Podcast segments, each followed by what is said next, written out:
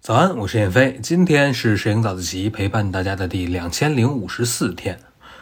那我看到在今日头条里头有人提问说，摄影中突出主体的方法有哪些？所以咱们这期早自习呢，就来捋一捋突出主体啊有哪些技巧。首先啊，我能想到最简单的一个方法啊，就是用小景深虚化，就是我们把焦点对在主角上，那其他的事物就都模糊掉了，那主体就凸显出来了。比如说这张虎皮鹦鹉的照片啊，很明显，这主角就是中间的那只啊，因为只有它是清晰的，两边的那几只都虚化掉了。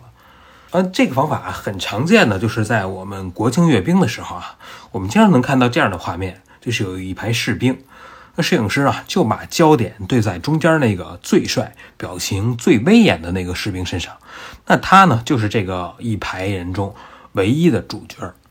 那第二个方法呢，就是我们可以利用相机的透视效果，这是近大远小嘛，大家都知道。所以，比如说你要拍的这个人啊，是在一群人当中，那你怎么能把它凸显出来呢？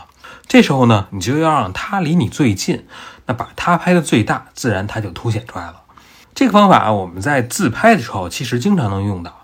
比如说，你拿着一个手机，是吧？大家站在后边一起自拍，那不管怎么拍，这个主角啊肯定是你，因为你不管怎么拍，你都是离相机最近的那个，那你在画面中的占比就是最大的，那肯定你就是主角喽。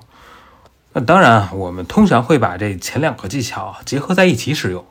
比如说上面这个玩轮滑小朋友的照片啊，那我要拍的主角啊就是这个蓝色头盔小朋友。那我肯定在他离我比其他人更近的时候按下快门，并且我会把焦点也对在他身上，那他肯定是画面中最凸显的主体了。哎，那可能有人就会说了，那要是所有人都差不多大怎么办呢？该怎么凸显主体呢？那大家看上面这个照片啊，这个是我拍的一场 live house 的演出。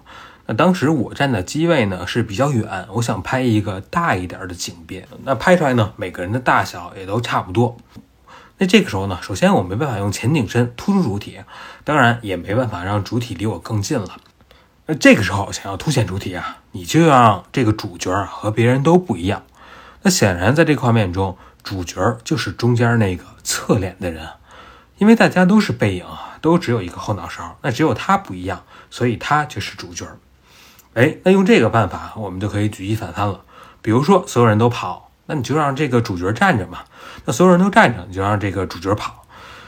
这种画面我们是不是经常能在电视剧中看到啊？就是这个主角站在那儿不动，然后人流从两边穿过，形成一个一个的这种虚影，对吧？或者呢，所有人都在阴影中，那你就给主角打一点点的灯光嘛。再或者冬天所有人都穿的是深色的衣服，那你就让主角穿一袭白衣走在人群中，那他就凸显出来了。那最后第四个方法呢，就是我们还可以利用人的视线来凸显主体。那这是什么意思呢？就是如果当画面中的所有人都朝向同一个事物看的时候，那这个人肯定就是这个画面毋庸置疑的主角。比如说上面这张照片啊，是公园里踢球的一群小孩儿。那谁是主体呢？很明显啊，肯定是穿蓝衣服的那个小孩儿。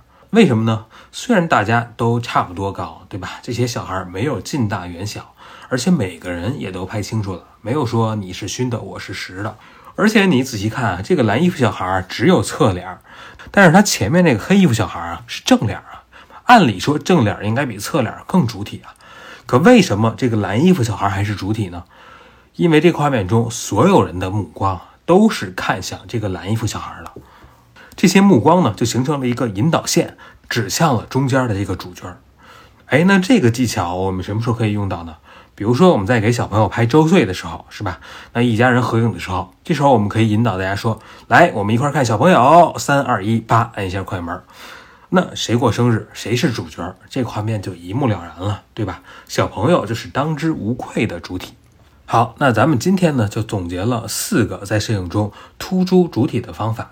第一个方法呢，就是利用前景深虚化，把其他事物都模糊了，那就能凸显主体了。第二个方法呢，就是利用透视的近大远小效果来凸显主体。那第三个方法呢，就是你要想办法让这个主体啊跟其他人都不一样。最后呢，我们还可以利用视线当做引导线，把所有的注意力都集中在主体身上，那这个主体呢就会更加的凸显。好，那咱们今天就聊这么多。